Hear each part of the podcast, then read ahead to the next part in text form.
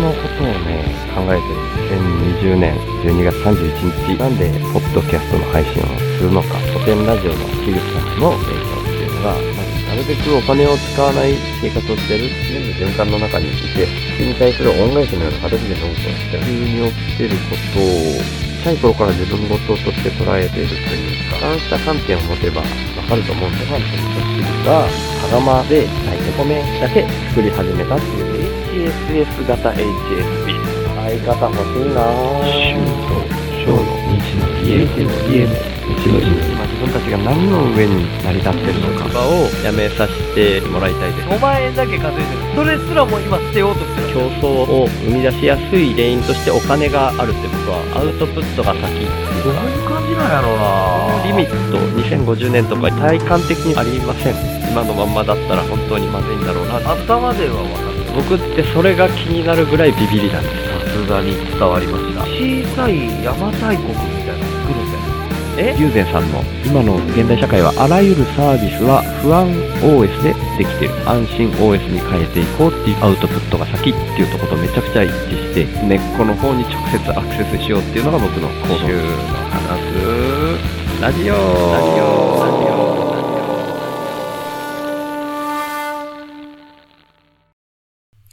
どうもこんばんは。シュウです。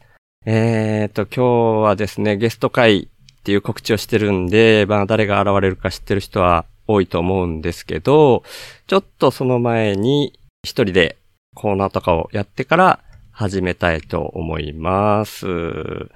はい。ということで、もういきなりですけども、ちょっと早くゲストを呼びたいんで、コーナー早く終わらしちゃいますね。ということで、インプッター紹介のコーナー。今回はですね、インプッターになってくれたのが、月額のサブスクで、お二方いらっしゃいます。前回のゲスト会に来てくれたカナプリ、サボテン妻のちょっと耳貸してのカナプリですね。が、3人からねっていうことで、月額のサブスク300円、インプッターになってくれました。ありがとうございます。まあ、3人っていうのもでも、カナプリが1人で、あの、なんか、そういう判断をして送ってるっていう感じがしましたけど、はい、300円も前回の週報の収録の直後に送ってくれたっていう感じでした。はい。で、もう一方今回はいらっしゃってっていうのがちょっと結構びっくりしてるとこなんですけども、最初ですね、これは週報インプッターのサブスクの入金があった段階では、クレジットカードの名義のお名前とメールアドレスしかわからないんですよ。で、大体ね、もう名前見ただけでわかるんですけど、知り合いだったら。今回ね、わかんなかったんですよ。で、あらと思って、これはちょっとメールアドレスに問い合わせするしかないなっていうんで、そのメールアドレスにメールを送ってみました。で、そのフルネームでお名前もわかるもんで、そのお名前で、ちょっとね、これツイッターからだったら、週の話すラジオを聞き始めた人、わかるんじゃないかなと思って、お名前で検索したところですね、一人ね、思い当たる方がいらしたはいらしたんですよね。で、まあ、お返事が来たら、実際その方だったっていうことで、ツイッターの DM でやり取りもできるようになって、ラジオネームがチッペさんっていう方でした。で、この方もですね、あの、週報インプッター、まあ、インプットしたことがある方はよくわかると思うんですけども、100円ベースで、そこからその100円の数量を変えられるっていうことで入金できるんですけど、それがですね、やっぱ分かりづらいんですよね。で、100円で入金されてたんですけど、その、お名前と金額読み上げていいですかっていうやり取りを DM でしてたところですね、読み上げ自体はいいんだけど、本当は100円じゃなくて500円送りたかったと。で、それ修正できないですかみたいな形でおっしゃってたので、前にね、よくこの週の話ラジオを聞いてくださってる方はご存知と思うんですけど、ノリダー君とのやり取りの時と全く同じパターンだったんですけど、あの時には一旦サブスク、これキャンセルにしちゃうと手数料がかかっちゃうので、そのサブスク最初の100円のものはそのままにしといて、別で新規で500円で申し込んでもらって、その100円の方は停止っていう風にしたんですけど、そのパターンか、もうそれも、結果的には同じなんで、追加で400円っていう形で送ってもらってもいいですっていうんで、数量の増やし方をもう一回 DM で送らせてもらって、で、追加で400円の方がいいですっていう風にチッペさんもおっしゃってくださったので、その形になって、100円と400円のサブスク、合計で500円という形になりました。でも500円っていうのがね、結構でかいですよね。僕の中ではすごいでかいんですよ。っていう感じなんですけど、まあ前にも言ったみたいに8割方ね、100円の方がほとんどなんで、もう恐縮という感じなんですけど、まあ、あのー本当にありがとうございますっていうことで、今はありがたくお受けさせてもらってます。あの、辞めたくなった時には、ちっぺさん本当にいつでもおっしゃってください。僕の方で停止できますんで、お願いします。でですね、前回の配信の時にも言いました Amazon の欲しいものリストで単発で送ってきてくれたソーラーモバイルバッテリー。これ、未だにね、僕が送ったよ、私が送ったよっていう名乗り出てくれる人はまだいません。だから誰が送ってくれたのかわからないんですけど、日々ね、本当にそのソーラーモバイルバッテリー、ソーラーで充電しながら毎日使わせていただいてます。ありがとうございます。でも3700円以上してたと思うんですよね、金額。今はちょっと Amazon で金額下がってるんですけど、確かね、送ってきてくれた段階で3700円超えてたと思うんで、ちょっと大きいのでね、できれば、ただ言い忘れてるっていう方がいらっしゃったらいつでもおっしゃってください。お願いします。でも最後の方で、インプッターの読み上げの後に、今のサブスクでの合計の月額っていうのをいつも読み上げてるみたいに今日も言うんですけども、まあ、今回カナプリ300円、チッペさん500円ということでね、ちょっと結構大きい、前回ね、4026円だったのが、4793円っていうふうにガーンと上がったもんで、ちょっとびっくりしてるとこですね。で、僕がま、前回も言ったかな？国民健康保険これだけがね、僕、毎月定額でどうしても、何をどう絞っても絶対に残る金額として残ってて、それが月額で4824円かかるっていうところがあるんで、そこまでね、あと一人の方がサブスクしてくれたら一応 それがカバーできるなっていうところがあって、ちょっと勝手に一人でドキドキしてるとこです。で、なんでその国保にこだわるのっていうふうに思うかもしれないんですけど、これがですね、今家の家賃とかもね、1万5千とか安くて、なるべくお金使わない生活してますけど、まあそこを抜けたりとか、まあそういうところも最終的にはやむなしっていうか、もうどうしようもない時にはそういうところまでイメージしてたりするんですよね。だけど、もう絶対にかかってしまう固定費っていうので、絶対残ってしまうのが国民健康保険なんですよ。で、それが、まあ自然界に一人放り出されてるわけじゃなくて人間社会に住んでるっていうことなので、まあしょうがないといえばしょうがないんですけど、何も望まずに本当に生き延びてるってだけの質素な生活を望んだとしても、車を手放したとしても、ネットを手放したとしても、家を手放したとしても、絶対にこれだけの金は稼げって、稼げって言い方良くないけど、それが残るのが実は国保なんですよ。だから結構ね、大きい第一段階をね、超えるかもしれないな、みたいな 意識をしていってっていうのがさっきのドキドキっていう話でした。はい。実際にはね、それを本当に超えたら安泰なんてことはなくて、やっぱり実際には今の状態では月額で5万円かかるっていう生活をしてるんで、まだまだっていう感じではあるんですけど。はい。っていうところでね、手法インプッターのコーナーでした。はい。ということで、ちょっとですね、お待たせしてしまったんですけども、もう、あの、ゲストの方をお呼びしてしまいましょう。告知の方でも何回か告知させていただいてたんですけれども、脳みそ垂れ流しラジオの方から、枝さんとあやねちゃんが今日はゲストに来てくれてます。で、実際僕が前回二人のところにゲストでお邪魔して、そのコラボという形になってます。なので、二人をちょっとお呼びしたいと思います。枝さんとあやねさんです。今日はよろしくお願いします。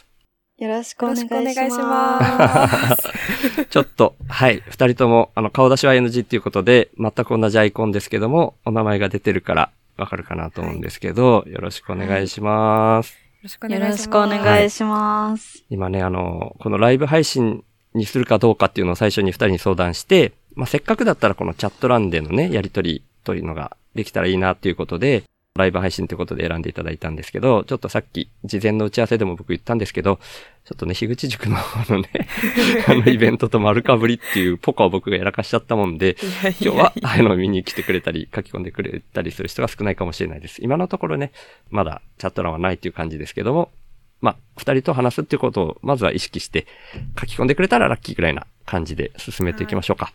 はーい。はいぜひお願いします。はお願いしますえ脳みそ垂れ流しラジオ、まあ、ざっくり僕の方で勝手になんとなく、本当にちゃんとわかってるわけじゃないんですけど、喋っちゃってもいいですか？僕が持ってる印象。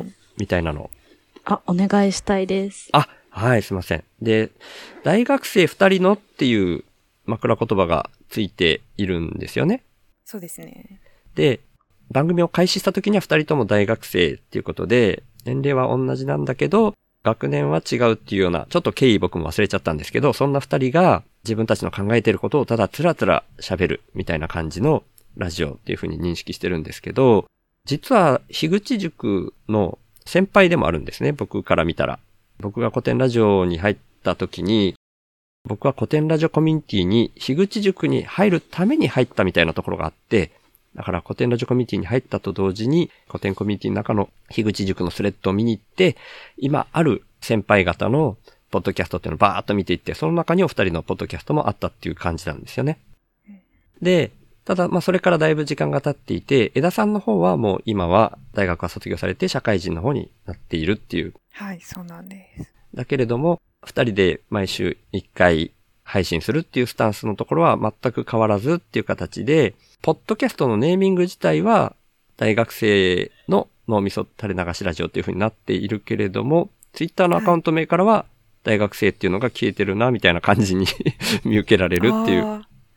そうか、消したんだったかな。ちょっと経緯忘れちゃいました。っていうふうに把握してて、ちょっとごめんなさい、僕のグダグダな説明なんですけども、まあでもその二人の話がですね、毎回こう切り口がすごく鋭くて面白くて、で、前回も僕もあの、韓国の KBS っていうテレビが扱っていたニュースで、馬を撮影中に落馬させるシーンを撮った時にその馬が死んだことで炎上してしまったっていうことに対してのモヤモヤだとか、そういうことを昨日配信の脳みそ垂れ流しラジオの方でそうですね。僕がゲストに呼ばれて話すっていうようなこともしてたりして、まあそれだけじゃなくてなんかね、あの、二人のなんかちょっと面白い頭の中にある普通の人はあんま考えてないんじゃないかなみたいな枝さんで言ったらなんかぬいぐるみを作りたいみたいな話だったり。着ぐるみに入る、着ぐるみになる欲望が。そうそうそう。とか、ものすごい面白いポッドキャストだっていうふうに僕の方は思ってるんですけども、ちょっと紹介下手だったんですけども、そんな二人に今日は来ていただいてるっていう感じで。いやーもう完璧な説明をしていただいて。いやいやありがとうございます。自分たちより上手に説明いやいやいやいやしていただいた。もう全く同じこと思ってましたあ。とあれかな、あやねちゃんのあの肘の話もした方がよかったかな。そそんなことないかな。なんか肘、そうですね。肘のすべすべさをすごく気にしてて、すごい肘を肘を、自分の肘めっちゃケアしてるっていう話だったと思いまああ、はいはいはいはい。ね。そういう、なんかちょっと独特な ポイントだったり。すごい、こんな話まで覚えてていただいて。す。いやー、あいや嬉しい限りです。嬉しい。インパクトのあったところだけしか覚えてないんだけど。うんでもそんな感じで、深い話がすごくしやすいな。前回呼ばれた時にもすごく思ったんですけど、って思っていて、だからまあ今日もね、あの話を続けようとかいう風になってるわけでもなくって、もうただ読んで、こうチャット欄とかで話したことでまた話が深まったらいいなみたいな感じなんで、今日も特にメイントピックみたいなのがあるわけではないですと。はい。いう感じなんですけど、あ、ごめんなさい、ちょっとメインの方に今もう入りかけちゃってたけど、お二人の方でその、えっ、と、脳みそ垂れ流しラジオを、これ、品川縦断士、武士の生活さんっていう、これおー、あ翔平さんっていう方なんですけど、はい。前々、前回ぐらいかな？前ラジ。枝さんは聞いてくれた？はい。あたらよラジオっていうポッドキャストを、樋口塾の仲間の愛理ちゃんと一緒にやってる、ひなわ縦断士翔平さんなんだよね。翔平さんこんばんは。ありがとうございます。こんばんは。ありがとうございます。今日は、樋口塾の仲間があまり来れない状況なんで、翔平さんしかいない状況かもしれないです。すいません。今ちょっと最初から聞けてくれてるかわからないですけど、樋口塾の先輩である 枝さんとあやねちゃんが今日はゲストなんです。いや、本当に先輩だからそこは。タイミング的には、ちょっと早かったかもしれないですが、もう、シュウさんの方が、うん。なんていうんですかね、アクティブさはもう、いやいやいやいや。やいやいや。なんていうか、ずうずうしいだけでっていうか。でも本当に同じくらいのタイミングですよね。始めたタイミングで言っても。あー、あー、あ、そうなんだっけ？ちょっとだけ脳みそが早いかなぐらいの感じですかね。あー、2020年の10月とか11月とか？私たち8月に始めましあ、た。じゃあ4全然。月、9月頃？8月9月でね。うん、早い早い。僕は大晦日だもん。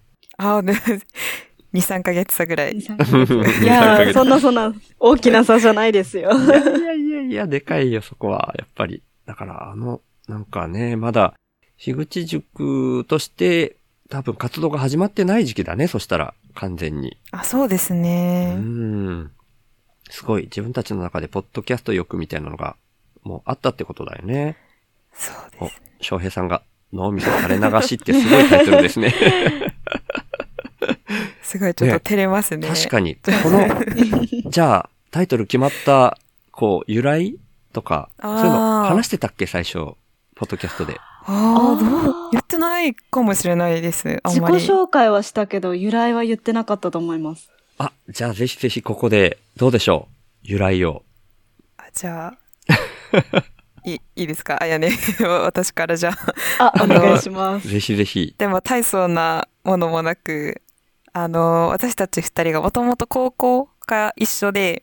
結構もともとこう仲がいいというか、よく喋るほうほう感。じではあって、うんでなんかちょっと話す内容的に、うん。なんていうんですかね、言い方がよくわからないんですけど、なんか社会性のあるテーマというか、なんかちょっと他の人のうん。意見も気になるかもみたいなテーマとかを。本当に雑談として話すことが多くて、うん。でなんか結構それを共有してみたらうん。面白いかもしれないし、もしそれでリアクションとか。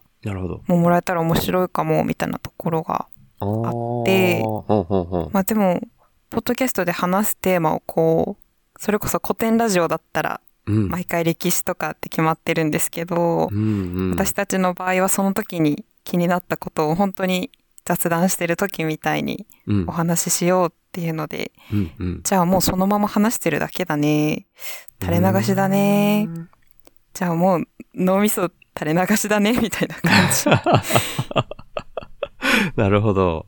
じゃあ、なんかもう、二人が話すことっていうのがもう日常だったっていうのが先にあったってことでね。あ、そうです。そうですね。それがすごいよね。いやー、すごい。あ、あのね、チャット欄に、朝霧さんっていうこれ、樋口塾のあ仲間が来てくれてます。こんばんはって書いてくれてます。こんばんは朝霧ーさん。あー朝霧さんは、イベントの方じゃなくて、こっちを選んでくれました。すごい。すごいことですね。ありがとうございます。本当ありがとうございます、朝霧さん。いやー、嬉しいです。勉強会というか、なんかツールのね、ツールを使ってなんかやるっていうのを勉強会みたいなのやってるんでね。いやー、嬉しいです。いやー、嬉しいです。ありがとうございます。えー、ということでした。翔平さん、お分かりになりましたかね？垂れ流しの由来が。いやーでも考えてみればあんま垂れ流すっていう動詞普段使わないかもしれないですね。聞き慣れない単語かもしれない。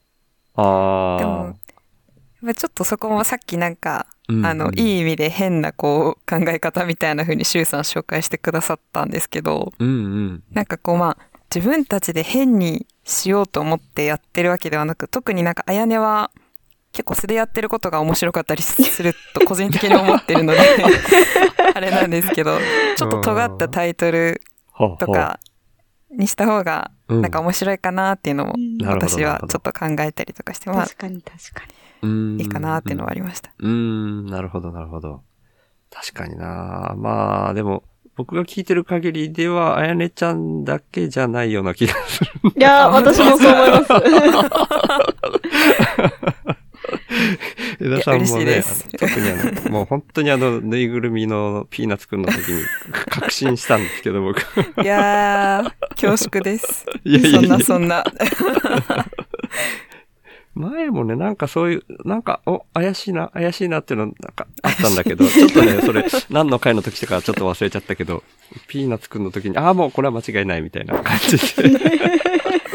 いや、そうなんですよ。これ、うんうん枝さん本当はもっと結構、本当に面白くて、ポッドキャスト上でも面白いんですけど、まだまだ面白いところあるので、すごくそこが伝わってないのが悔しいので、なるほど。これからも頑張りたいです。そこを伝えるために。これからそれを引き出していくっていうのが今後も続いていくわけですね。垂れ流しで。そうですね。いやー、楽しみだなーでもね、僕もだから、お二人のこと全然言えないんですよ。でもそう、なんかあの、すごい、はいい、ろんな、はい、ちょっと、うんある意味変わったというか、もう、ある意味どこじゃないよね。ちょっと気を使ってある意味って置いてみたんですけど、で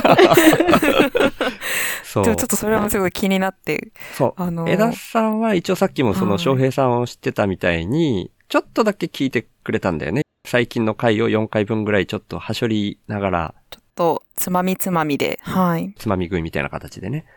で、あやねちゃんはもうほぼ、だいぶ前に一回の味噌垂れ流しラジオ僕が推し会みたいな感じで、おすすめみたいなのを喋った時に聞いてくれたっていうことなんで、その後にだいぶ動きがあって、あ、で、うん、翔平さんが来た時にもそういう説明みたいな回になったから、ちょっとそれと似た感じになっちゃうかもしれないんだけど、さっき、あの、はい。インプッター紹介みたいなコーナーをやってたの二人聞いてくれてたと思うんだけど、はい。インプッターって何？っていう話になるでしょ？特にあやねちゃんとか。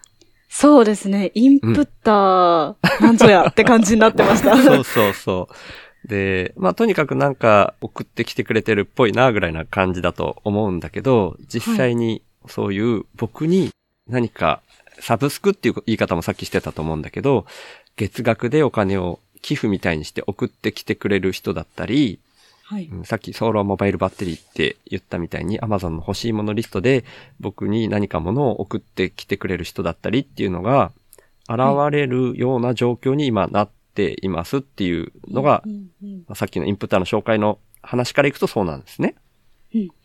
うん。普通はちょっと説明の時にそっちの説明から入るっていうことあんまりないんだけど、じゃあなんでそんな状況になってるかっていうと、まあ単純にそういう人を僕が募集してるからなんだけど、まあ通常で言うところのスポンサーと同じ意味合いで使ってるのね。なるほど。うん。まあ、あの、単純に寄付、寄付を募ってますと。で、なんで寄付を募ってるかっていうと、過去の回を聞いてくれた時に僕のポッドキャストが感じたかはわからないんだけど、もともと僕はあんまりお金を使わない生活をしてはいたんですね。はい。いたんですよ。で、1ヶ月に5万円だけ稼いで、5万円だけ使う。まあ、稼ぐのも使うのも5万円っていう風に抑える生活をしてたんですね。はい。はい、はい、はい。あ、ごめんなさい。ちょっと、チャット欄を見逃してたのに気づいちゃったもんで、ちょっともう思いっきり途中なんですけど、挟んじゃっていいですか？忘れがちなもんで。ちょっと、翔平さんが、由来わかりました。ありがとうございます。垂れ流しの由来。あありがとうございます。で、プラットフォームは何ですか？っていうふうに聞いてくれてるので、一応これお二人に短いと思うんで答えてもらって大丈夫ですかね？あそうですね。プラットフォームは、メインはアンカーとポッドキャストうん。でやっていて、うん。で、なんかその他もアンカーの機能で出せるとこには結構いろいろ出してるんですけど、うん。うん。うん。Google ポッドキャストとか、Apple ポッドキャストとか、なんかその他にも2、3個出してたと思うんですけど、うんメインで出してるのはそのあたりですね。はいはいはいその中のどこかで。一番よく聞いてくれてる人が多いのは、Spotify 通してかなって思ってうます。ん。うん。うん。あそうだよね。ですね。Spotify です。そうです、そうです。その意味では、ほぼ僕も同じかな。あと、僕とかは手動で自分で、あの、Amazon、はいはい。Amazon Music かな？はいはいのはい、はい。方にも RSL URL を登録するだけで配信できるんで、それとかを設定してたりするんだけど、それはやってないってあ感じかな。なんかそれもやったかもしれないですあ。なるほど、なるほど。じゃあ、と言ってなかったらすいません。やったような気がします。全然全然。多分でもアンカーの RSS から配信できるところをメインにやってるってことだよね。そうですね。うんうん。はい。ごめんなさい。ちょっと間に挟んじゃったんですけど、あ、翔平さんはね、その、あたらよラジオは、アンカー、相方として一緒にやってる愛理ちゃんが、そこをメインにポッドキャストで配信を今はメインでやってるんだけど、もともとはツイキャス？ツイキャスの生配信をメインではい始めてたんですよ、二人で。だからそこに僕が毎回、こういう YouTube ライブと同じみたいにチャット欄に遊びに行くっていう感じで行っていたのがご縁で来てくれたっていう感じなんですよね。あ、なるほど。そうだったんですね。で、翔平さん自身は毎日スタンド FM の方でも配信されてますね。へー。うんうん。そう。あ個人で配信できたんですね。ちょっと全然知識が配信に関して 浅く今勉強させていただいてます。あ、いやいや。Spotify 探してみますねって翔平さんおっしゃってくれてまああ、ありがとうごあざいます。りがとうございます。す。で、はい。で、ごめんなさい。ちょっと僕の 話の方に戻っちゃうんですけど、ぜひぜひ。そういう風になったっていうのがですね、その5万円だけ稼ぐ生活をしていて、それもね、僕の中では、もともと関東とかで、ちょっといつもこの表現になっちゃうのがあんまりよろしくないんだけど、ブラック企業みたいなところにいてって、あの、ゲストで呼ばれた時にも、脳みそ垂れ流しの方で軽く、そうですはい。言ったような生活をしてたのの反動みたいなところがあって、やり始めたのもあるんだけど、なんか社会全体に対しての疑問みたいなのがあったから、そういう風な暮らしをすることで、社会全体に対するなんか働きかけみたいな気分もあってやってたんだよね。うーん。はいはいではい。、そんな中で古典ラジオに出会って、で、最初古典ラジオを聞き始めた時には全然そんな意識はなくて、もうはい。アルバイトの農業をしてる時に耳が開いてるから暇だからっていうんで先輩に教えてもらったのをきっかけに聞き始めたんだけど、本当にそういう意識なく聞き始めたら面白くてハマっていくと同時に。前回それこそ二人と一緒に話してたメタ視点みたいなのをはい。すごく得られるなっていうふうに感じたのね、うん古典ラジオから。はいはいはい。で、それを僕がこの暮らしを通してやってること以上に、いろんな人にそのメタ視点を得られるきっかけみたいなのを古典ラジオ作ってるなっていうふうに感じて、それで逆にドハマりうんしていったっていう感じだったのね。はいはいはい。うんで、そんな中で、もう僕自身もポッドキャストの配信をしたくなって、それで始めたっていうところがまずはあって、で、そこか、ら、うん、丸一年ぐらいはもう古典ラジオコミュニティの中でも、さっき枝さんが言ってくれたみたいに、活発にはい。コミュニティの中でのオフ会の運営をしたりとか、そういうこともしながら、もう古典ラジオの動き自体、その中にいる人たちとの交流もすごく面白かったし、うーん。リベラルアーツっていう言い方も、あれはアフタートークの中で話したんだっけ二人と。前回の配信のね。そうですね。配信に載ってないところで。そうですね。そう、アフタートークで話したみたいなリベラルアーツみたいな意識を持ってる人がすごく多くて、すごく僕にとっても勉強になったし、みたいなところで意識がどんどんどんどん深まったり高まったりというか、そんな感じになっていったんだよね。で、僕が一人で、その自給自足にある意味向かうみたいな、そういう風なもので十分のはずなのにっていう思いがあってやっていたんだけど、なんかこうね、それってこう一人で山にこもって仙人みたいになるんですか？みたいに冗談で言われることもよくあったんだよね。ああ、はいはいはい。うんで、まあね、それもいいかなみたいな気分もどっかで持ってたりした、本当に自給自足っていうのは目指してる意識があったんだけど、古典ラジオのそのコミュニティの中でみんなと触れ合ったりしてる中で、それはもう違うなっていうのが明確になってきたのね。へえ、はいはい。うん。いろんな人をゲストに呼んだりしてる中でも、ちょっと話が後先になっちゃうかもしれないんだけど、どうしてもやっぱそこに触れないと説明が難しいんで、僕のすごくビビリっていう性格の話を挟んじゃうんだけど、うんうんうんはい。HSP ってわかるかな？あ、はい。聞いたこと？私はなんとなく、はい。はいはい。まあ、要は繊細さんみたいな感じで最近は言われるんだけど、そういう敏感な気質、 Highly Sensitive Person の略なんだけど、はい。高度に敏感な人。それがね、根っこにあるのね。それがあることで、世の中の動きが僕気になってしょうがないっていうところがあるんだよね。うーん、はいはいはい。だから、ちっちゃい頃から地球環境の問題とかがすごく気になっていたんだよね。地球環境のことも気になってた。要は社会問題全般がすごく心配でしょうがないというか、はいはいはい。あ、つかの間さんが来てくれました。こんばんは。こんばんは。あつかの間さんも勉強会じゃなくて、こっち、勉強会終わったってことないよね。こっち選んでくれたのかな。ありがとうございます、つかの間さん。ありがとうございます。ありがとうございます。はい、ごめんなさい。で、そんな、ビビリ、ビビリだったらなんか自分の身を守ろうとするんじゃないのみたいに言われることも多いんだけど、はい。ビビリがあまりにもひどくてっていう感じなのかなと僕は思ってるんだけど、あ、翔平さんゲストに来てくれた時も HSP の話をしたんで、翔平さん HSP の診断してみようかなって言ってたんですけど、診断したけど HSP でありませんでしたって今。そういう話題になったのね、翔平さんと。あ、そうだったんですね。そう、HSP ではなかったね。やっぱ、うん、違うと思った。あ、つかの間さん勉強会出てないんですね。つかの間さんも診断されたんですねつ。かの間さんも HSP ではありませんでした。へえ。いや、私もビビりなんで、みたいに前にね、つかの間さんもゲストに来てくれたことがあって、そういう話もしたんだけど、あ HSP じゃなかったんだ。じゃあやっぱりよっぽどなんだな、僕のビビりは。っていう気がしていて、はいはいはい。そう、なんというか、うーん、僕一人が身を守っていても、いずれ逃げられなくなるっていうところまで見えちゃうのね。心配が過ぎて。ああ、なるほど。社会全体がが根こそぎ良くならない限りは、絶対に逃げ場がないっていうところまで予想しちゃうぐらいビビりなの。へーはいはいはそういうアクティブだからそういう風に見られないっていうのは、実はその HSP っていうのは型が4種類あって、い。はいはい。僕は HSS 型っていう型なんだけど、はいはい。はい。ハイセンセーションシーキングっていう、逆に刺激を探求する好奇心旺盛へで目立ちたがりっていう、だからコミュニティで運営とかをやったりするんだけど、本当にドキドキしながら、だけど、好奇心の方が勝っちゃって、目つぶってでも手上げずにいられないみたいな、突っ込んでいかずにいられないみたいな感じなのね。ーううんん。はいはい。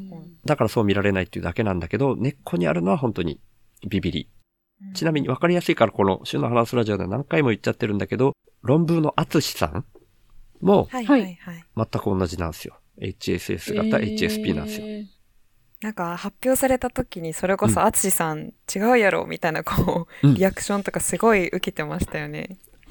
知ってる本当にふわーっとですけど、あはあ、そうそうそう。ね、そう見えないでしょどう見てもい、。見えない、ビパッとビりにね。聞くとうん。芸人さんでとかって思っちゃいますよね。うん。でもそうらしいのね。はいはいはい。だからそこは僕がちゃんと彼は間違いないですって言えるわけじゃないんだけど、まあでもそのぐらい 意外であってもおかしくないなっていうのは僕も全然わかるっていう感じ。うん自分がビビりだから。ビビりというかう同じ方だから。本当にそう見られないんだよね、僕も。うんそこまでビビりですかっていうふうには思われないんだよね。ある程度は伝わる人には伝わるんだけど、でも、そういう意味で言うと、僕一人が山に引きこもって自給自足できても意味がないんだよね。うん。うん。根っこにあるのは地球環境の方が気になる。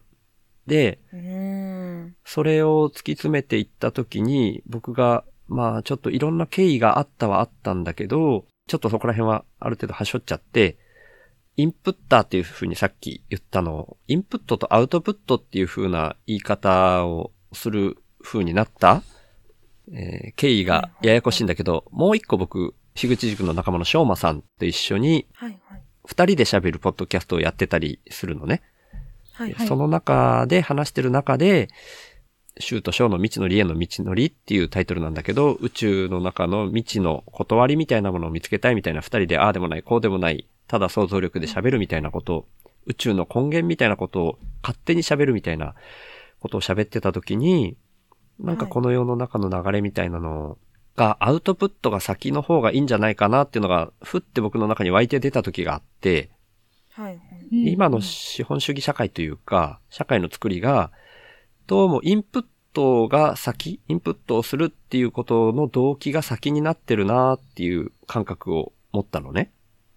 うんうん。それは別にインプットっていう表現じゃなくてもいいんだけど、欲望っていう言い方にしてもいいかな。欲しがるとか、そういう言い方でもいいんだけど、何かを奪うとか得るとか、そういうのが先にあってインプットが先に。うん。その、お金を支払ったりするっていうのも、まあ、例えばラーメン1000円です、みたいな。その1000円を払わない限り、ラーメンっていうのは出てこないじゃない？まあ、当たり前の話なんだけど、その、1000円のインプットを得るっていうことが、必ず先に条件としてある。で、その中で作られている仕組みっていうふうに僕は思っているのね。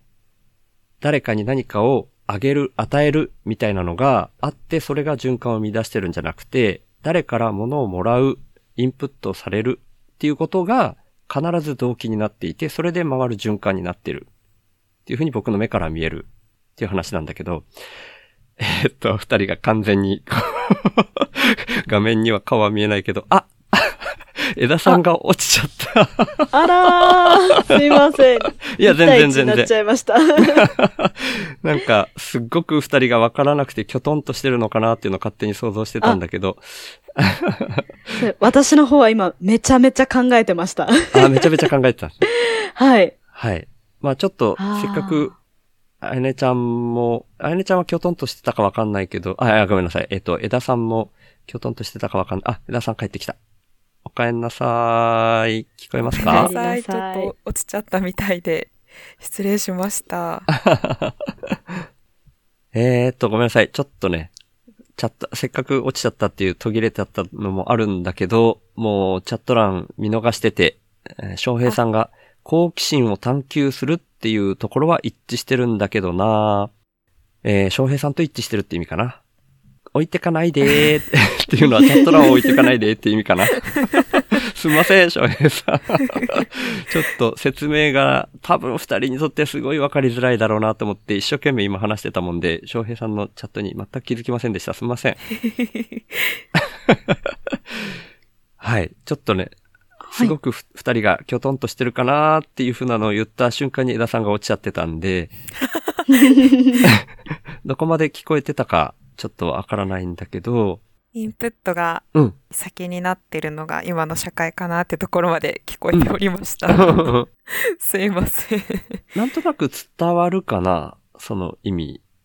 あんま伝わらないかな、うんうんうんああ今、ちょっと翔平さんが翔働くために生きるのか、生きるために働くのか、みたいな感じだとわかりやすい。さすがっすね。おー、あーなるほど、なるほど。うん。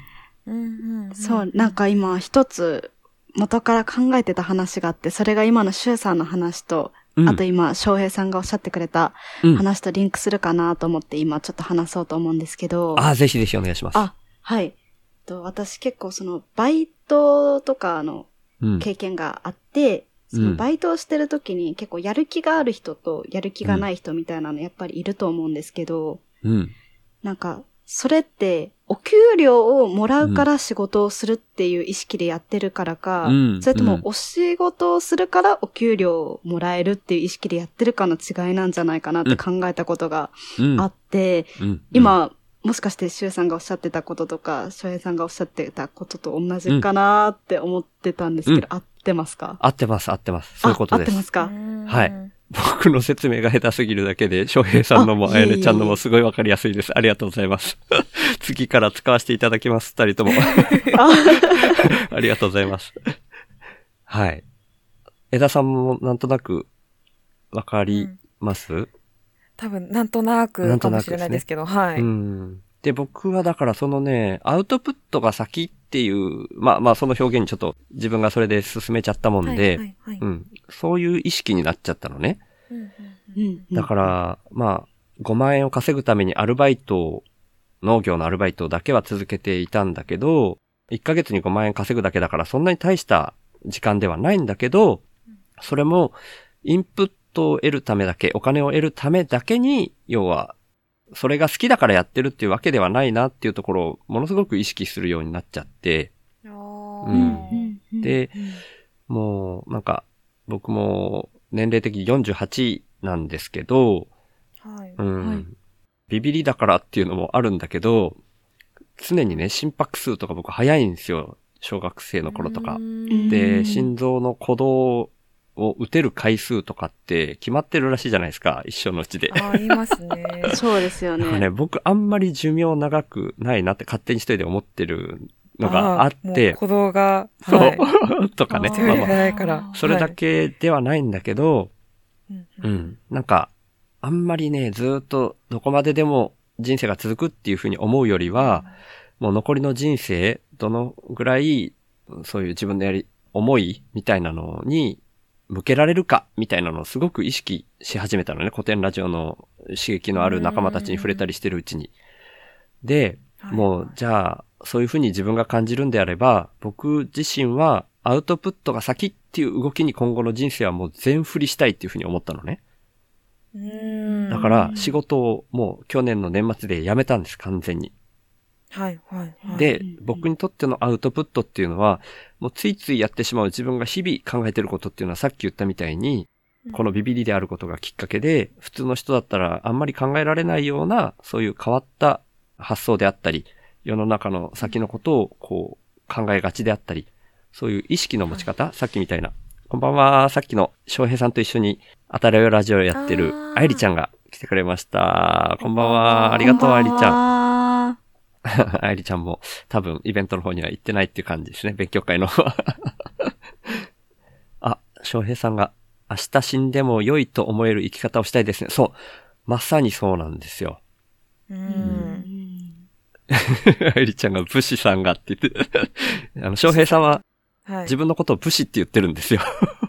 なるほど。そう。お名前にも入ってますね。そう、現代の武士っていう風に言ってるんで、はい。武士さんがって言ってますね。で、そういう風にもう全振りしたくなって、僕のアウトプットっていうのは、この、もう週の話すラジオっていうのをやりたくてやりたくてしょうがなくて古典ラジオに入ったそのことそのものだっていう風に気づいちゃったんだよね。うーん。だからもう本当にこのことに僕は全振りしたくなったの、まずは。はい、はい、はい。で、まあ、貯蓄みたいなのがね、ないわけじゃないから、その仕事を辞めたとしても急に死ぬわけでもないし、実際生活にかかるお金っていうのも割と他の人に比べるとだいぶ僕絞ってるから5万円しかかからないんで、まあ、そんなすぐすぐなくなったりはしないっていうところもあるし、だとしたらもう自分のインプットを得るためっていうのはもう全く意識からまずは外しちゃって、アウトプットが先に全振りみたいな。で、そういうことをする人だらけの社会みたいなのの方が健全じゃないかなって僕勝手に思っていて、そういう、うん、社会にならないと、なんか地球環境の問題とか、そういうのって解決しないんじゃないかなっていうふうに僕思ったのね、うん勝手に。はい、はい。うんで、まずはそれをやり始めますっていうふうに宣言してやり始めて、で、ただそれだと、実際その貯蓄が底をついた瞬間にもう僕は生きられなくなるっていうのが分かりきってるんで、で、同時にね、これはちょっとあの、二人は全然わからないかもしれないんだけど、古典ラジオの樋口さんがやっている別のポッドキャストで、基地の完全人間ランドっていうポッドキャストがあるのね。はい。で、そこでやってる仕組みを完全に僕真似させてもらって、そこではスポンサーっていう、まあさっき言ったみたいな、その名前でスポンサーを募ってるのね。はい。うんうん。で、そこで寄付っていうのを自分が思った金額できるみたいな形があったので、で、二人はもう僕とは全く別のコンセプトで、元お笑い芸人なんで、樋口さんは。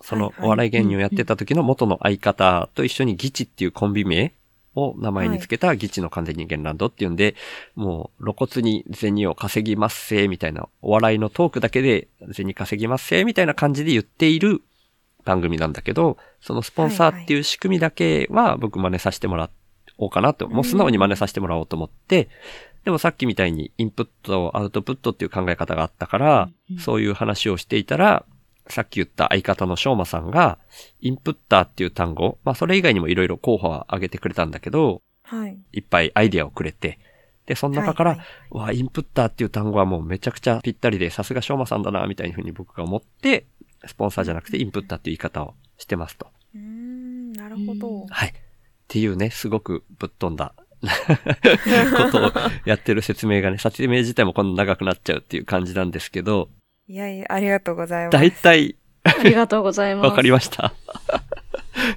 はい。はい、はい、あ、はいよ。かったです。ありがとうございます。お、愛理ちゃんが一日一生？ああ、一日で一生、もう今日死ぬかもしれないみたいな意識のことかな？違うかな？武士さんに周さんのライブ配信教えてもらいました。あ、今日の配信のことを翔平さんが教えてくれたんだね、愛理ちゃんに。今日は周さんがライブ配信やるみたいだよって多分教えてくれたんだと思います。ありがとうございます。翔平さんありがとうございまあす。りがとうございます。ぜひ、ちょっと、あ、いやいや、二人はありがとうございます。いや、あ今いやいやまあまあまあまだ二人にとってもそっか。うん私たちが生配信とかやったことがなかったので、そのコメント欄でこううん皆さんのを見れるっていうのがすごく楽しくて、今、すごく楽しんでおります。よかった。よかった。いや、そうなんです。本当にね、なんか、本当に来てくれない時は寂しいっていうのはちょっとあるんだけど、こうやって来てくれるとものすごい元気もらえるんだよね。うんそうです嬉しねい。。うん。だから、それは良さ、すごくいいところだよね、ライブ配信の。うんうんうん。っていう感じなんです。っていうね、ちょっと、前回二人のゲストに呼ばれた時にも僕のそういうところっていうのは基本的に話さない状態だったから、まあ今回話できたらいいなみたいに思っていたね、前、前回の時にも二人にはアフタートークで伝えてたんだけど、そんな感じでした。リークしましたって翔平さんが。すごい。100人連れてきました。100人連れてきてください、塚野さん。お願いします。100人全部こう取り上げてたら自分たちが喋りたいこと何も喋れないかもしれないけど。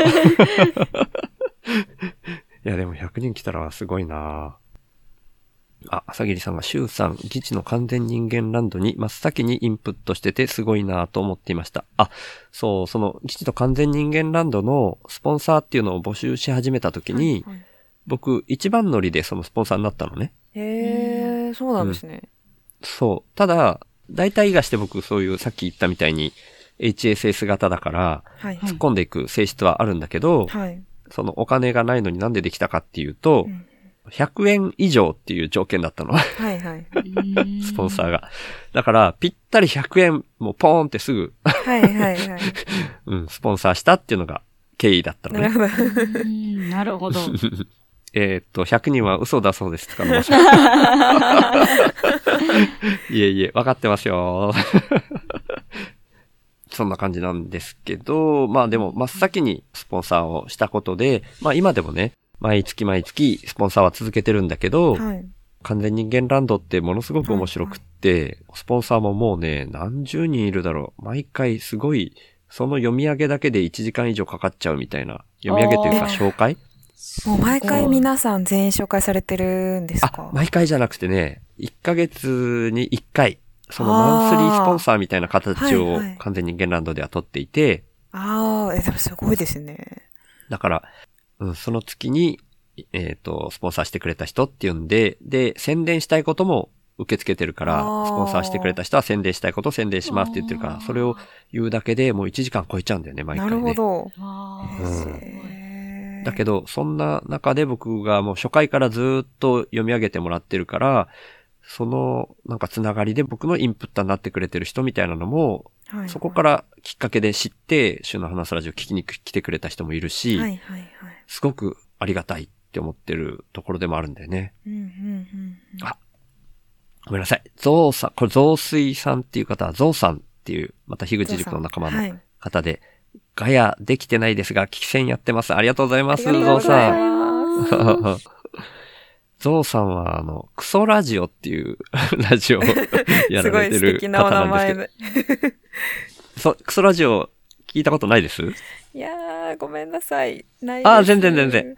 前にね、ヤンヤンさんとかも、あ、深井さんもだったかな？なんかツイートしたことがあるぐらいね。はいはいはいうん。まあ、ゾウさんも僕の先輩というか、古典ラジオコミュニティだと1期生か0期生どっちかなんだけど、もうすでに僕が入った時には配信されてた人なんだけど、まあ僕もそうなんですけど、ノグソについて話してるポッドキャストなんですよ。へー。ノグソについてっていうかね、ちょっとすぐ聞きに行きます。この後。すごい。興味湧きました。ずーっとあの配信が止まってたりしたんだけど、最近ちょっと復活したりしてます。あ私たちもおならについて話した回とか、ありますなんかあったね。ちょっと内容忘れちゃったけど、なんかあったね。おーならなんだっけ、ねおならができたら家族になれる説っていうのをはい、はい、はい。話した回があります。ねそういう、うんそれもなんか、うん、エラさん怪しいぞって思ったところが、そういうところから終わったかもしれない。そう。そういうね、インパクトのある、ポッドキャストやられたりしてる。すごく僕も、僕もね、あの、日々の生活で僕、毎、毎日というか、はいうん、毎回ノグソなんで、はいはいまあ僕の場合は山じゃななくて川なんですけど、はいはいはいだからノグソ、まあ厳密に言うと川グソになるのかな？厳密に言うと。厳密に言うと。でもまあ、はい、ゾウさんとノグソ仲間です。天然のトイレって感じですね。そうそうそうそう。なんですけど、まあそんな感じだったんですよ。はいはいはいはい。なだから、ーはい。どうだってことはないんですけど、なんかもう紹介をしてるうちに53分みたいな感じになっちゃって すいません。あっという間ですねすいません。ほんとすいません。なんかすごい月並みなんですけど、うんうん。なんかシュウさんのお話に共感するところと、あ、すごうんい自分だったらできないなと思うところがあって、うんうんなん。か共感するところだと、私今あの、一番最初に紹介していただいた通り、今年から社会人になっていて、はいはい。そして働くっていうことを初めてこうこの1年間やってる中で、うん。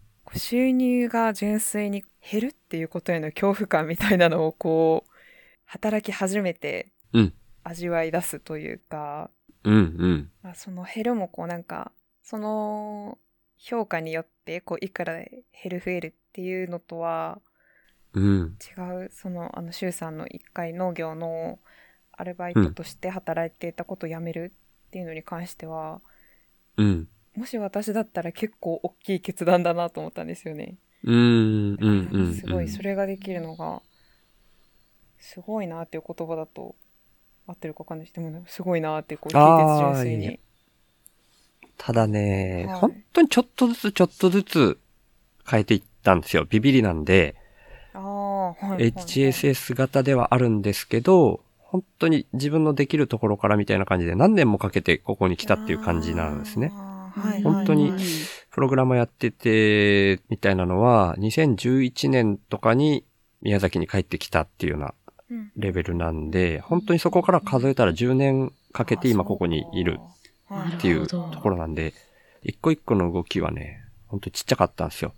価値観価値観自体も徐々に徐々に変わっていったんで、なるほど。うんゾウさんが、こんばんは、皆さんちゃんとガヤやるんですね、って感じ。いやいや、まあね、できる範囲でやってくれてると思うんだけど。うん、そんな感じなんですけど、まあ、なんていうのかな。その、馬鹿正直みたいなことをちょっと今はい日、事前の打ち合わせの時に僕はい。言ったんですけど、うん。本当にちっちゃい頃から持ってるビビりだったことによって、社会の問題とかが気になったっていうのは、道徳の授業とかさ、なんか社会の授業とかで習うわけじゃない、はいはいうん、差別の問題だったり、戦争のことだったり、はい。そういうのをずーっと捨てずに来たっていうのはあるかもしれない。ああ、なるほど。なんか、うん、みんななんとなくある時に、こう、でもしょうがないかみたいに諦めちゃうなみたいなのをどっかで感じてるんだけど、それはない。僕僕の場合はなくって、うん。なんとかなんねえかなってずーっと考えてたっていうのはあるかもしれないなっていう。あ違和感が消えなかったっていうのかうな。んうんうん。うん。それはなんでかわかんないんだけど、ビビりのせいかもしれないし、うんなんか別の特殊なのかもしれないけど、でも僕の中ではずーっとそれが本当の問題だと思っていてうん、だから本当にそれを解決しなきゃみたいに思っているし、ちょっと前回の二人のゲストに呼ばれた時もーはいはい。僕が話、本当は馬の生き死にの話の時はいにはい、実は動物だけじゃなくて植物、植物だけじゃなくて、有機物じゃないものに対しても思ってるみたいなはいはい怪しいところに僕が踏み込んだところあったでしょ、一瞬、はい。そこのお話ありましたね。うん。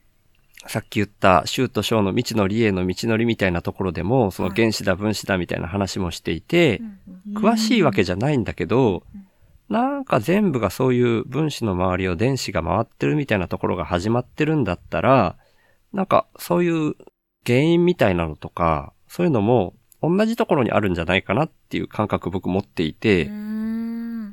だから僕一人の意識が変わることで、それがなんか人に伝わるかもしれないとかっていうのは、みんな同じ分子からできてるみたいな気分もあるのね。ああ、なるほど。はいうんはいはい。同じ法則の中でみんな生きてるはずみたいなはい感じがあるもんで、うんうんだからなんか、それで諦めずに住んでるみたいなとこあるかもしれない。うーん。僕は蚊帳の外とかそういう風に思えないんだよね。みんな繋がってるっていう感覚を、なんか教わったことからロジックを積み上げていったら、うんそうとしか思えないみたいな。スピリチュアルなところとか俺全然わかんないんだけど、その霊感とかも全くないし、うん、何か見えないものが見えるとかそういうのも全然ないんだけど、はいはい。なんかこう同じ物質からできてるつながりの中、もともと宇宙の塵みたいなところから地球がなぜかすごい年月かけたかもしれないけど、その中からできてきて、その中からできた自分たち、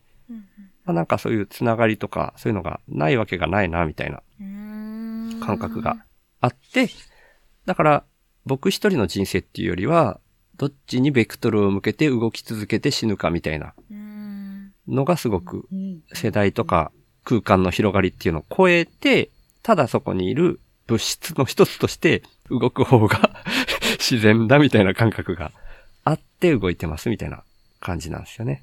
へー。なるほど。すいません、なんか、あ、怪しかったよね、だいぶ今のね。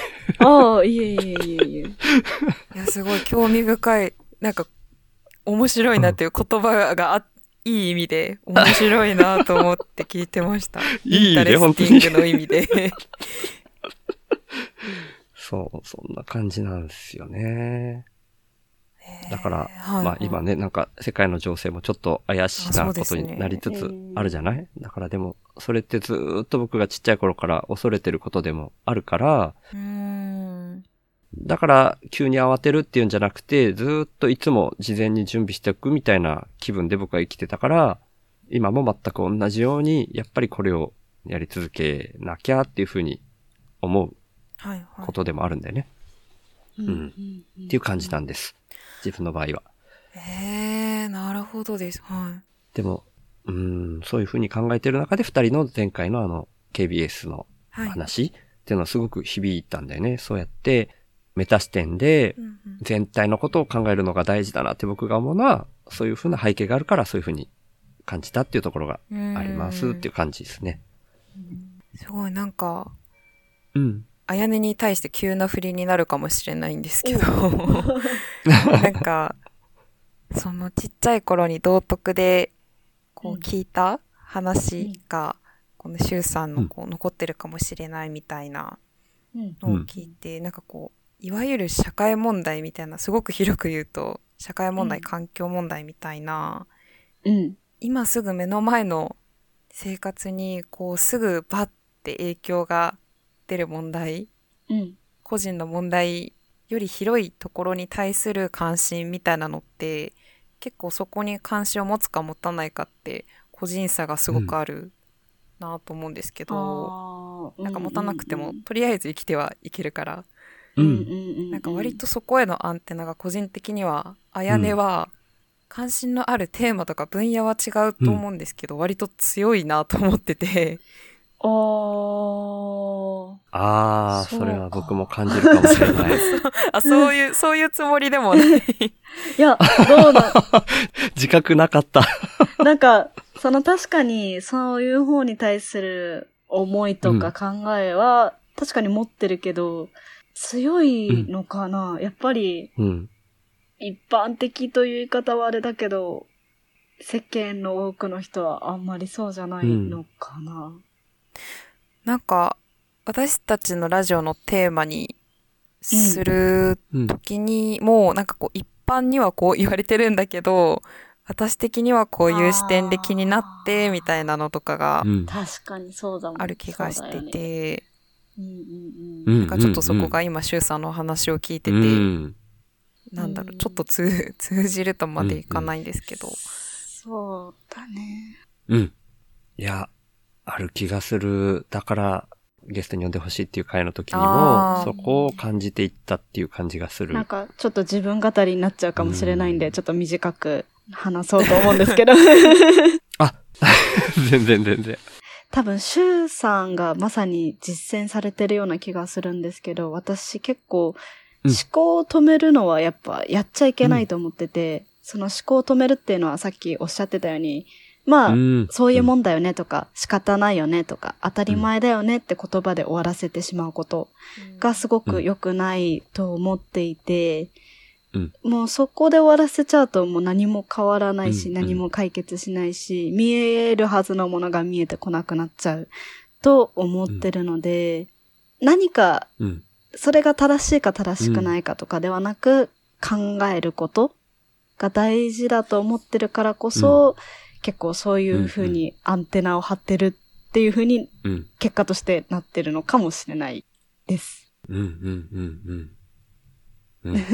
それは感じるなそうなんだろうね。今、翔平さんもチャット欄で自分の価値観を持ってるですねって書いてくれてるんで、あそう感じるよね、んあやねちゃんからってね。まあ、枝さんからもあるけど、なんか、ちょっと種類が違って、あやねちゃんってなんか一個、パキーンっていうんじゃないけど、なんかあるよね。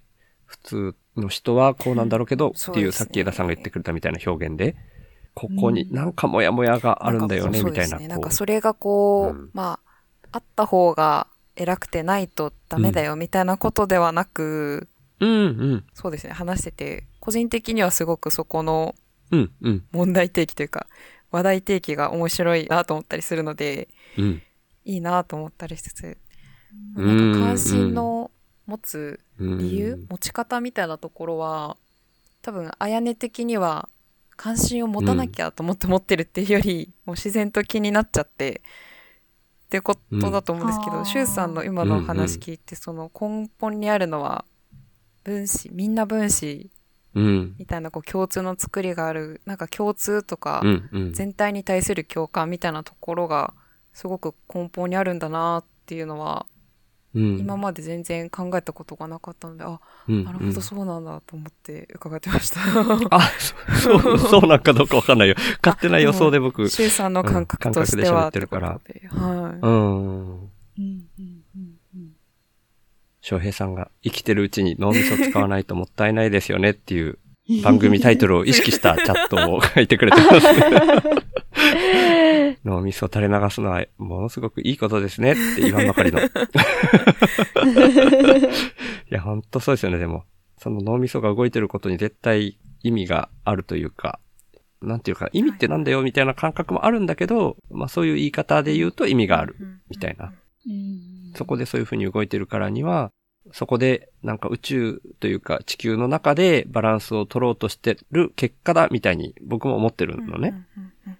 うん。地球の全体が僕の言い方で言うと、環境を壊してしまうほどに人の欲望が大きくなりすぎに傾きすぎだって僕は思っちゃってるもんで、はいはいそれをなくす逆側のアウトプットが先っていう風に僕が全振りしたくなったのは、地球全体の中で言うとバランスを取ろうとしてる結果、僕の体を通してバランスを取ろうとしてるみたいにも思ったりしてるんだようね。バランス。なるほど。うーん、それはまあ勝手な感覚ね、さっきの要は。いいはいうん、物理法則みたいなのがあるとしたら、絶対そういう風に揺れ動くみたいなのってもともとあるじゃない？こっちに揺れたらシーソーとかもこっちに揺れたらその反動でこっちが揺れるみたいな。あ、これ、ポッドキャストでも配信するのにこう手でこうやっちゃっても意味がないんだけど。振り子がこう、同じだけ触れるみたいな。そうそう。そういう結果みたいなのも絶対あるんじゃないかなっていうのは思ったりしてるかもしれない。僕の中ではね。うんみたいなところに自然でありたいなって。まあ多分僕がそういう気質に生まれたっていうのはもうそういう役目だったっていうかね。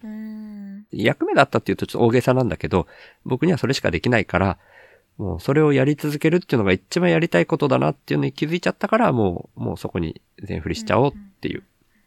で、ありがたいことに、まあ、最初のコーナーで紹介したみたいに、もう結構何十人って集まってくれちゃってて、はいはい。何千円ってなってきてるから、うん、すごく、それも、もしかしたらそれだけで継続していけるかもしれないっていう希望を持って、まだまだ本当はね、10分の1もまだ集まってないんだけど、はいはいはい。それに向かっていきたいなっていうのが、実は週の話すラジオ、今年からはそんな風になっちゃってます、みたいな感じなんですよ。うん。はいはいはい。なるほど。はい、今日はもうなんかそんな、本当にすみません、僕のことの説明だけになっちゃったんですけど、いや、今日はもうぜひ聞きたいなと思って来てるので。はい。あ、ちょっと、朝霧さんが、私は職場とかで疑問に思っても仕方ないでやり過ごす方が手っ取り早いので思考を停止しています。いや、わかでもこういう風に書くってことは、そこが気になってるってことなんで、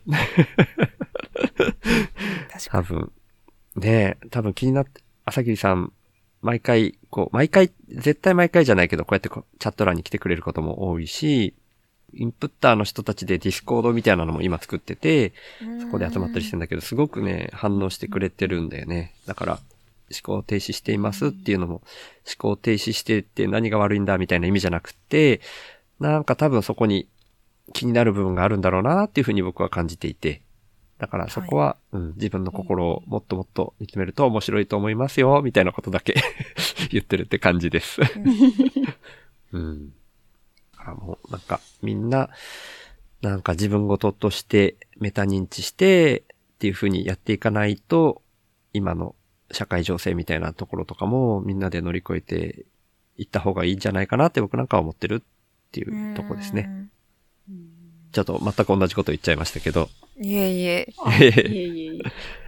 まあそんな流れでちょっと番組としては今回こんな感じで一旦締めに向かおうかなと思うんですけど、はい。二人なんかこう、こういうことを言っておきたかったとか、喋り残したこととか、なんか、ないですか？大丈夫ですか？そうですね。またぜひ機会があったら、うん、うん。いろいろさらに伺ってみたいなと思いました。ああ、いや、ぜひぜひ。そうですうん。あねちゃあん、。私の方は、うんそうですね。最後の朝霧さんのコメント一つと、うんこの番組全体通してのコメントを言いたいなって思うんですけど、うん。確かにその、職場、あ、新しいコメントが。ああ、ごめんごめん。いい？あ、えっ、いえいえと、翔平さんが、僕は職場で先輩に、なんでなんで？っていちいち聞くから、いいから一回やってみてって言われるタイプです。なんか翔平さんっぽいわ。へーいや、だけど、これはいいから一回やってみてみたいな社会が、僕はさっき言ったインプットが先の社会だと思っていて、うん。その本人の動機みたいなところがアウトプットする元になるものだから、そっちありきじゃないって僕なんか思ってるんだよね。翔平さんもうんゲスト会の時にすごく通じるものを感じていて、なんでっていう理由の方が大事じゃない？理由なくやるなんてロボットと一緒だと思うんだよね。うん。だから、それでもいいから一回やってみてっていうのはもうインプットありきだからだよねって思っていて。う、ん。うん。その、ね、インプットを得るためには理由なんかいらないでしょみたいな。ところから来てるじゃない？会社っていうのはお金を稼ぐもんなんだよみたいな。はいところだかはら、そこはうん一回やってみてって、うん言われるタイプの方だらけになった方がいいなって僕は勝手に思ってます。ああ、そう。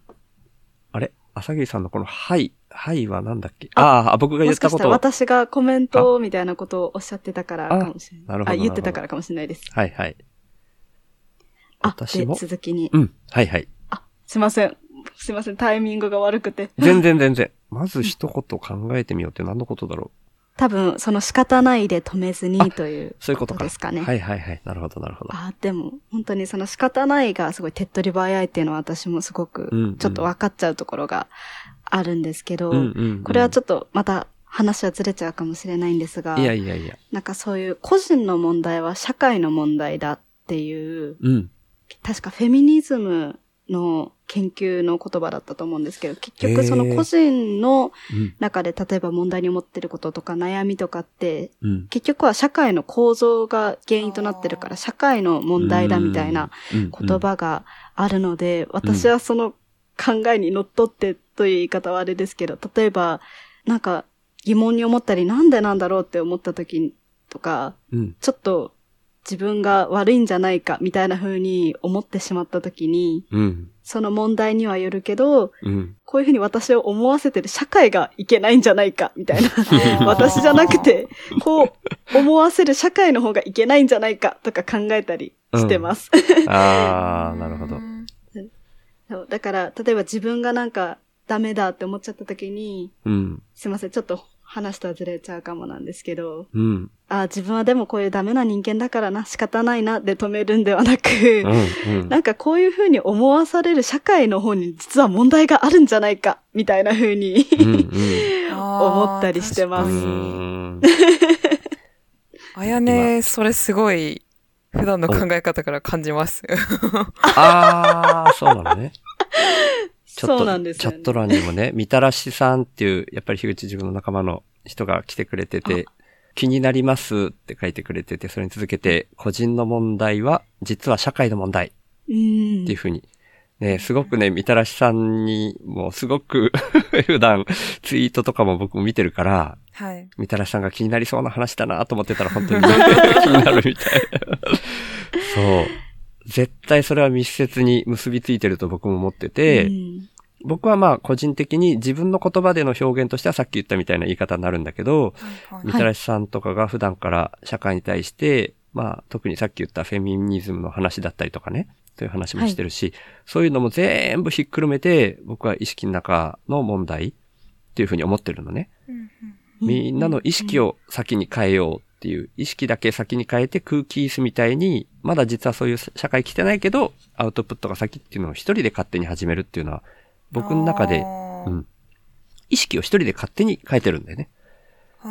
だから、そういう風に社会全体、社会を構成する一人一人が、みんな意識が先に変わっていったら、いい社会になっていくんじゃないかな。で、その中に、さっきのフェミニズムの問題とかも、全部本当はひっくるめて僕も考えてます。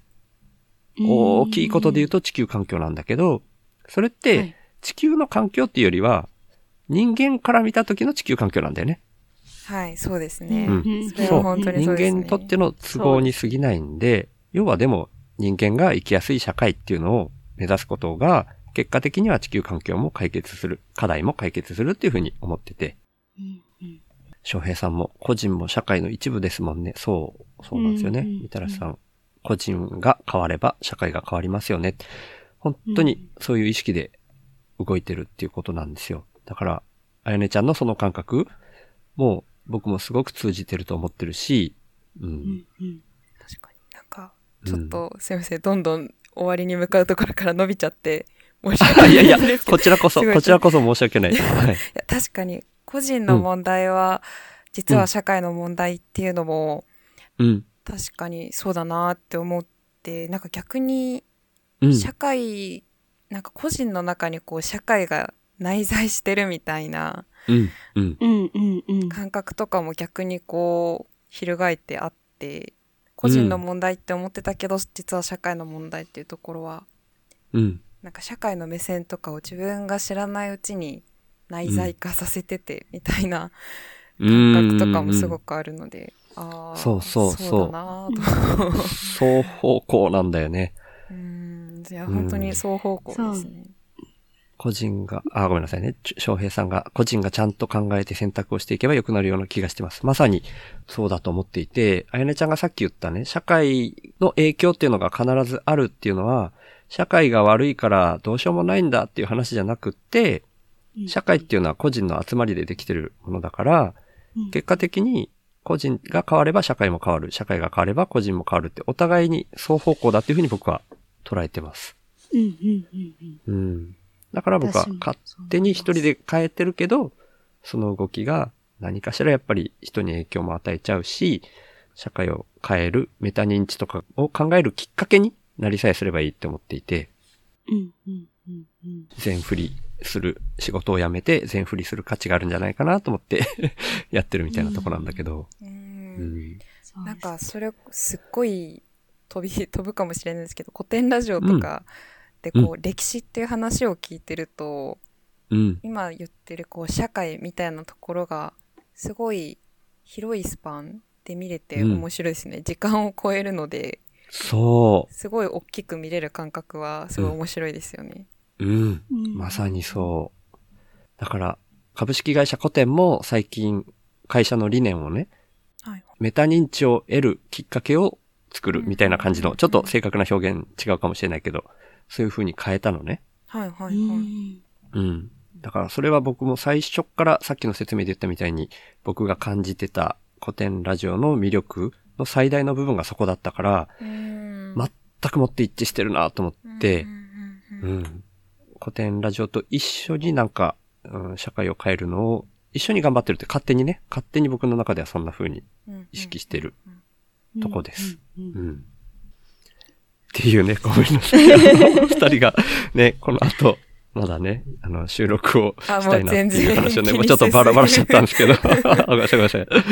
すいません。そういう時間のあれがあるんで、そろそろ終わりに向かっていこうと思うんですけど、ね大丈夫ですか？はい。はい。いや、ありがとうございます。いやー、ごめんなさい、ごめんなさい。本当に長引いちゃって。いえいえいえいえいえいえ、すごく楽しかったです。むしろ私が最後の方は伸ばしてしまった気がして。いえいえいえいえいえ。はい。そしたら、ちょっと本当に伸びちゃった。あ、ごめんなさいね。もうちょっとだけ、今、チャット欄があったんで、はいはいみたらしさんが、まずはメタ認知、かっこ気づくことが第一歩ですね。うん。うんいや確かにっていうふうに僕は思ってます。はい。で、ちょっとね、僕、番組の終わり方っていうのがいつも決まっていて、最後に自分の思いみたいなところを、定型文みたいなのを作っていて、それを読み上げるのと、えー今インプッターになってくれてる人っていうのをスポンサー紹介みたいな形で読み上げて終わりに向かうんで、あと2、3分だけちょっと待ってもらっても大丈夫ですか？もちろんあ、です。か？ちろんす。いです。はい。ちょっと何も言わずに待ってもらうような感じになっちゃうんですけど、じゃあ最後の読み上げに入っていきたいと思います。週の話すラジオ、略して週報は、生きるポスト資本主義で、思想家、思想家の死は試すの死なつもりの週が、アウトプットが先で回る社会をイメージして、残りの人生をその働きかけに全振りすべく、勝手に一人でアウトプットし続ける番組です。2022年より労働を対価とした活動を一旦停止し、週報インプッターっていう名前で、スポンサーの権利の販売を始めました。1ヶ月に100円以上の定期購入の形式ですけど、週報インプッターになってくれた方は、初回は週報内で僕が宣伝させていただいた上で、公式サイト内に掲載します。加えて、1ヶ月に数回程度ですが、番組の最後に、ラジオネームの読み上げをさせていただきます。月約5万円の支出に対して、現時点でのインプット合計月額は4793円。国宝の4824円にあと一人です。そんな週報インプッターの入り口は概要欄にありますので、もし本当に心から購入したいっていうふうに思われる方がいらっしゃいましたら、ぜひよろしくお願いします。